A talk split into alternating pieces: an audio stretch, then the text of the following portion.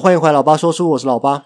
诶，前阵子不知道大家有没有去 IG 看我的直播？对，就是我跟老樊会有那个会有 IG 直播，那里面会聊一些剧啊，还有一些日本的文化的一些东西，这样子。嗯，就是在做这个 Live Podcast 的过程当中，其实我一定会拿的一个东西就是酒。对，它其实可以让我更进入状态一点点，让我聊得更顺利、更开心一点。那像是我之前跟 A 边。我们一起在录音的时候，其实我们原本有一个定番是，就是每次录 podcast 的时候，每次都要推一支酒这样子。那最后因为我其实没有这么常喝，所以这个怎么说？这个推酒的计划就作罢了。嗯，那我认为酒它是一个很神奇的东西，它会让人真的变得非常的放松，然后可以更去讲很多很多的东西。嗯，如果说在做访谈节目的时候，我觉得来杯啤酒或是酒类的一些饮品。会是蛮好的一个选择，会让彼此更加的一个放松，让让让整体更加的容易进行下去。嗯，那大家知道说，哎，酒它其实是人类饮用历史当中最长的加工饮品之一哦，并且酒它其实在很多的一些古文明当中都占有一个非常重要的一个地位。世上非常多的一些古文明，他们都有他们自己的一个酿酒文化。嗯，那今天就来跟大家说说这个酒类起源这件事情。好。那最早的酒类，它其实都是由谷物还有水果所所酿制成的一种麦酒或是果水果酒。那与其说这种古代的酒类是酒，不如说它更像是低酒精浓度的一个饮料。它甜度很高，然后酒精浓度又很低，这样子。嗯，然后味道当然是跟现代的酒类差距非常非常的多。它更像是果汁或是黑麦汁之类的东西啦。那虽然是这样子，但对古代人来说，这种酒的用途还是非常非常的广泛。即使它和现在的酒类不太一样，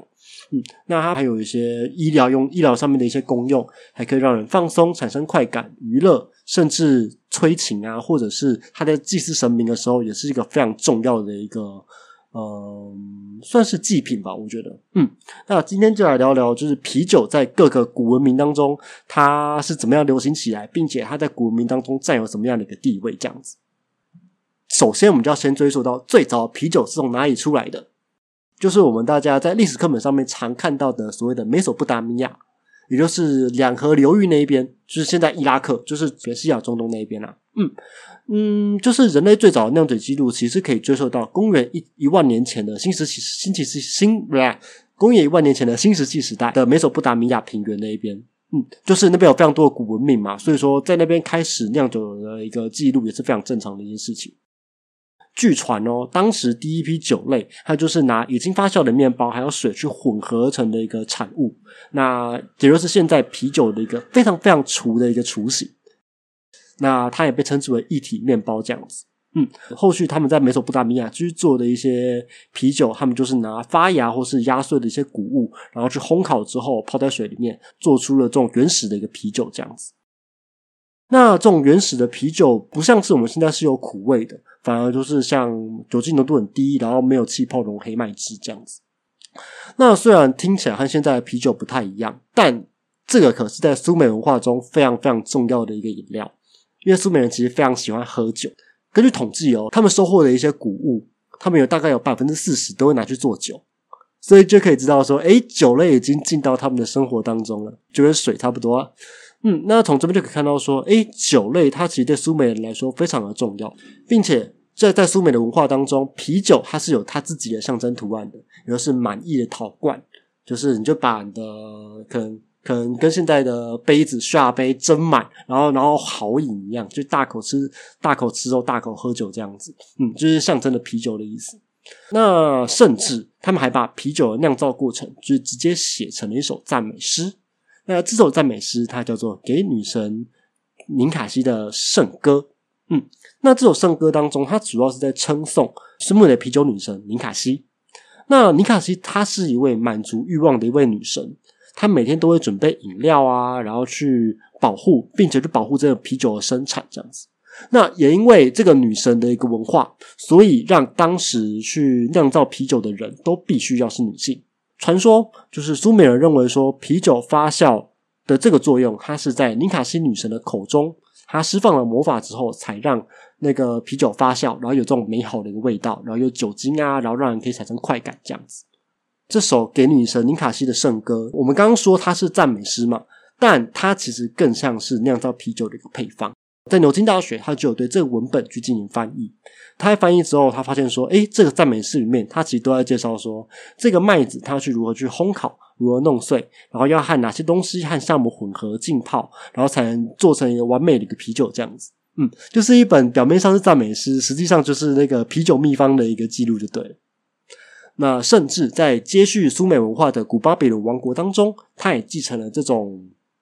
呃酿酒文化。那这个巴比伦人呢，他其实也对啤酒这些东西非常非常的崇推崇崇敬。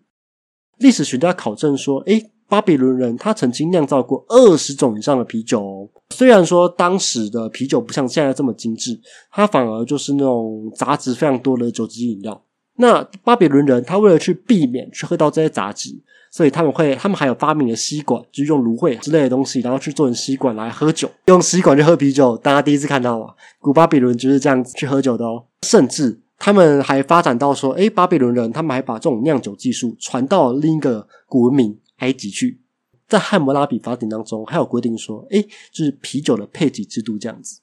因为以前的话，很多的一些食物啊，或者是一些酒类饮料，他们其实都是需要经过配给的，嗯。那像是普通阶层，他允许每天有两公升的啤酒；政府官员有三公升的啤酒，像是而像是僧侣啊，或是特权阶层，可则可以有五公升的啤酒这样子。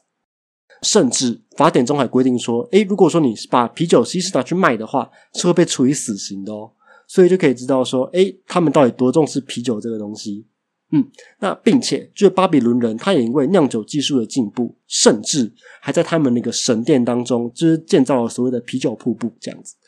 从这边可以看到说，诶，他们对啤酒酿造其实越来越普及，这也让酿造业者在社会上有不可撼动的一个地位这样子。那在这边讲一下，就是其实酒类这个东西，它在宗教文化之间其实有非常密切的一个联系的。因为前面有提到说，诶，喝酒之后，它其实会让人感到快感，然后看到幻象，然后甚至感到开心之类的。那古代人就认为说，诶，这个是和神沟通的一个证明，这样子。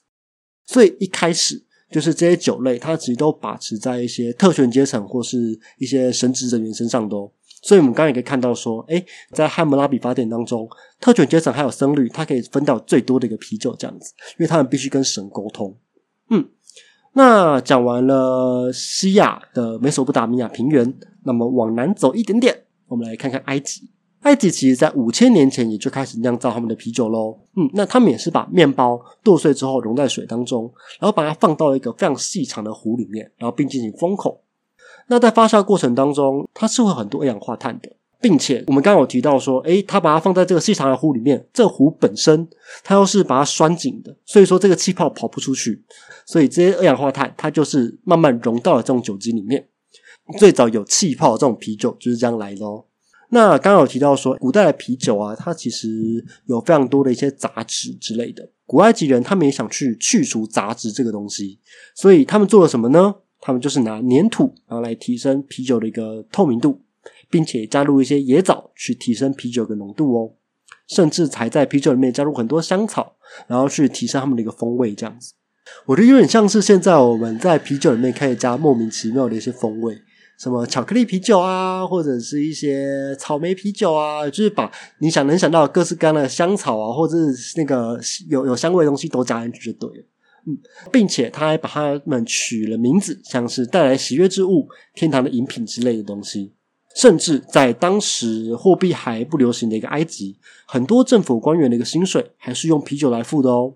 所以可以知道说，诶，当时饮酒已经是贵族的一个日常了。那这个日常呢，它也传到了和埃及往来非常频繁的古希腊当中。当时古希腊那边，它其实有两种不同的酒，一个是用葡萄所做的红酒，另一个是用麦子所做的啤酒。这样子，当时希腊人他们都是用麦子做成的面包，然后作为主食嘛。并且就是在希腊那边，它土壤不是非常非常的肥沃，而导致他们的谷物其实并不是这么的充足。这时候，埃及又把啤酒的酿造技术传过来，那它等于是把原本用来作为食物的这些麦子拿去作为娱乐用的这些啤酒这样子，所以就很多人非常的不满。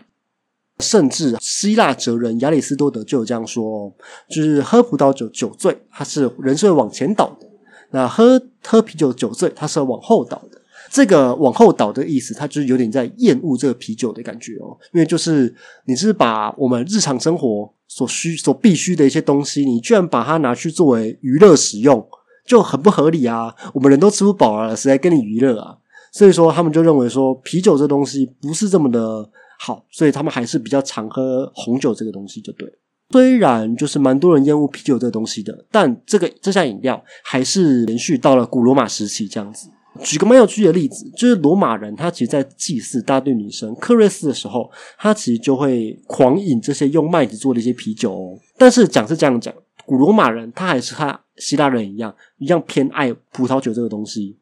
应该是因为南欧的天气比较适合种葡萄吧，红酒相关的这些东西比较。刚虽然讲到啤酒在古罗马跟古希腊都非常的不流行，但当时和古罗马打交道的蛮族们，像是日耳曼人、凯尔特人，他们则对这种麦做的啤酒非常非常的感兴趣。然后他们就喝到之后觉得说：“哦，干这东西也太好喝了吧！”之后他们就把啤酒的文化开始散播到了欧洲各地，像是北欧啊、东欧啊、西欧等等的，然后啤酒这文化就开始散布开来，甚至连统一日耳曼的查理大帝。他也是啤酒的忠实爱好者哦，甚至还招募了非常多的啤酒酿造师进入王宫当中帮他酿造啤酒这样子啊。在这边讲到啤酒，它其实都只是麦做的麦子做的饮料而已，和我们现在要所喝到的啤酒还不太一样，就是它还缺少了一种啤酒的一些灵魂，这种微微苦，然后让香气四溢的香料。哎，没错，就是啤酒花哦。嗯，就是不要看。啤酒已经有四五千年的历史，但其实人类使用啤酒花这个东西，然后来增添风味、增添苦味这件事情，它其实也是大概一千年前的事情而已哦。嗯，那就让我来带你们品品啤酒花这东西到底特别在哪一边吧。到底为什么一定要加啤酒花，这个啤酒才会算是完整的，才会让啤酒这么的好喝呢？好，那其实我们讲啤酒花，啤酒花都会觉得它是应该是一种花吧，但其实不是，它是一种。大麻科的草本植物，它叫做蛇麻。哎，没错，就是那个无意的那个大麻科。对，那这个蛇麻，它其实也不是拿它的花来做啤酒，而是拿它的球果来作为添加在啤酒里面的一个香料，这样子。那这个啤酒花有什么功用呢？第一个就是让啤酒澄清。刚刚就有提到了许多文化，他们都用各自的方式来解决啤酒很多杂质这个问题，像有用吸管啊，有用粘土，然后去让啤酒慢慢变清澈这样子。嗯，那中世纪的修道院修士们，他们就发现说，啤酒花里面还有一种非常特别的，它叫鞣酸。这种鞣酸可以干嘛呢？它其实在加热的时候，它可以和麦汁、麦芽汁的蛋白质混合，形成那种沉淀杂质杂块。那就可以非常轻易的把这些杂质给去除，让酒质更加的稳定。那第二个就是可以去延长保存这件事情啦。你缺乏杂质之后，你要变质更加的不容易嘛。嗯，那保值这件事情其实非常的重要，因为以前人是没有冰箱的哦，所以防腐这件事情对他们来说就要慎重的一个考虑。那最早会加啤酒花也是这样子的原因之一，就是让啤酒不会这么轻易的氧化。也是国中理化了，就我们都知道说，哎，醇会变醇，然后再变酸，就慢慢氧化这样子。嗯，那啤酒花的另一个功用就是让啤酒没有这么容易被氧化，这样。嗯，那第三个就是增加苦味，让啤酒喝起来不是这么的腻，然后更加的爽口。那最后一个就是增加风味啦，也是现在还在用啤酒花的一个原因，因为上面三项功用都可以用现代科技取代了，所以慢慢的啤酒花它只剩下增加风味的一个功能而已喽。嗯，那当时是怎么发现啤酒花的呢？这就要讲到当时的欧洲修道院喽。哎，没错，欧洲的酒类发展都是靠修道院起来的。当酒类就是进入欧洲之后，它马上就成了大家非常喜欢的饮料之一，就像是我们现在的珍珠奶茶啊，有八十七分像了。但是古代的一些过滤系统并没有这么的完全，而且很多的水源都是不干净甚至有毒的。那这时候啤酒就是一个补充水源的一个非常好的选择。嗯，所以那时候很多人都是以以酒代水这样子，因为很多很多水源都不是这么的干净，这么的清澈，这样，嗯，所以他们都很常的喝啤酒。那也因为这样子，很多人也在私下开始慢慢自己开始酿造这些啤酒。想当然的，就是没有严格的卫生还有技术的一些规范，这种好啤酒是酿造不出来的哦。那在当时的欧洲，基督教传播的非常非常的快，所以各处都有所谓的修道院。那有修道院就会有所谓的朝圣者，就是我会来你这边进香啊。对，那别人来你这边进香，那你当然要提供一些食物、住宿或是饮料给他们嘛。就是人家远道而来，你你你不给他好好一些照顾，说不过去，对不对？啤酒就是一个非常尊贵的一个饮料，招待朝圣者们非常非常好用。所以这些修道院的修士们，他们也开始一起加入了酿造的行列。嗯，从西元五世纪开始。比利时修道院的僧侣们，他们就开始酿造啤酒喽。然后他们也发现说，哎，这东西好像有点搞头，然后就把他们开始拿来卖钱，然后来做慈善这样子。嗯，并且啊，其实，在中世纪的时候，平民们他们是没有办法获得很多有用的一些知识的，反而是一些修道院的修士们，他们才比较懂一些医学呀、技术相关的一些东西，像是古代时候的一些大学学院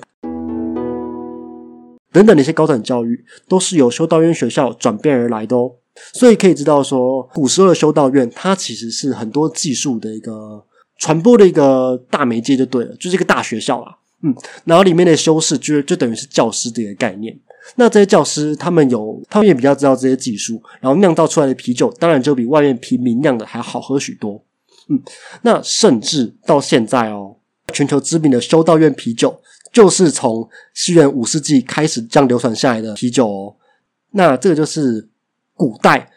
啤酒的一个历史，这样子。好，那今天就差不多到这一边。之后的话，再跟大家聊聊近代啤酒是如何去发展的，这样子。嗯，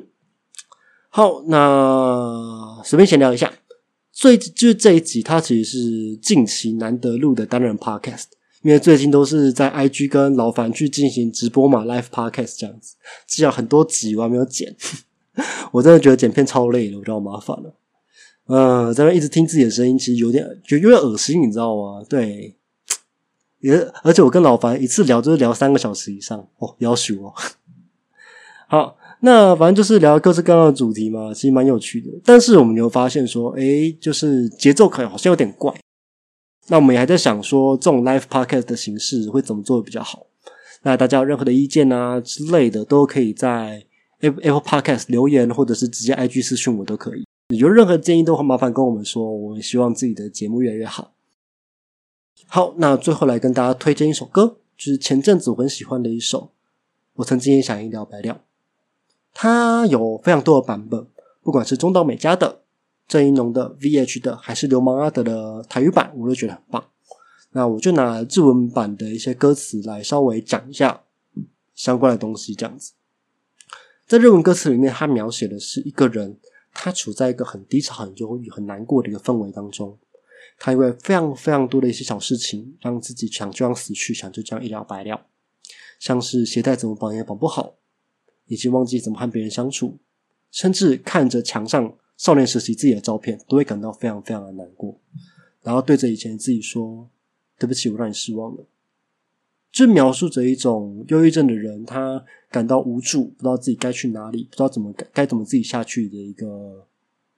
心情。嗯，然后他后来又有说，就是有太多人都跟我说要振作，就是现在不改变，就不要不要再失望以后了。我会觉得啦，呃，那那这边那这是我的解读，就是你对位忧郁症的朋友们这样说，他们是没办法这样子振作起来的，他们都知道。自己要振作，自己要爬起来，才能继续往前走。但他们做不到，他们的情绪是满的，他们没有办法再接受更多的一些情绪，更多别人的期望，这只会到造成他们更大的压力而已，让他们更想去离开这个世界。我觉得这段歌词就是在描写相关这些东西。虽然我很想要离开这个世界，但我还是遇到了一个愿意让你对这个世界有所期待的一个人。让你慢慢的去重新喜欢这个世界，开始去期待后续的人生，未来还是很美好的。那我这边的解读是，这个人他可以不不一定要是别人了，他也可以是自己，以前的自己，现在的自己，过去的呃未来的自己，他们这些自己对自己的期望，让让自己开始慢慢去接受这个世界，慢慢去喜欢这个世界，让去期待后续的人生，这样子，人生还是很美好的。再努力一点点就好了，会看到更多的有趣人事物。其实很慢很慢也没有关系，就是身边还是会有爱着自己的人的，慢慢走总是会好起来的。这样子，我觉得这首在描写忧郁症的人上面，其实非常非常的切题。它的大概架构是这样，我没有逐句翻，就是我这呃这我刚刚讲的是我自己的理解，跟我稍微就是里面稍微一些翻译。嗯，那我会这样觉得说，人总是会低潮的，就会觉得说，哎，这个世界的烂事怎么都发生在自己身上？妈，东西这么多，干我什么都不会，然后你都把我丢到这边来，这个世界真的很烂，很多人都烂事都会发生在自己身上，很多时候就会想这样一了百了，一走了之。但是回头看看，你会发现说，还是有很多人是爱着自己的，他们会陪着你一起去度过这个低潮。度过这个低潮之后，就会变得更加的强大。变好之后，再去把这些温柔散布给这个世界，然后让这世界的其他人去也感受到枪头的一个温暖。我会觉得，这是我对这首歌的延伸啊，也是我觉得，嗯。如果说大家遇到一些低潮的朋友们，你可以这样子帮他们，听他们说，然后想想办法去接触他们，让他们去体会一下，还是有人去关心他们的。我觉得会让这世界更好一点点。嗯，好，那今天的节目就先到这一边。那我是老八，我们下次再见，拜拜。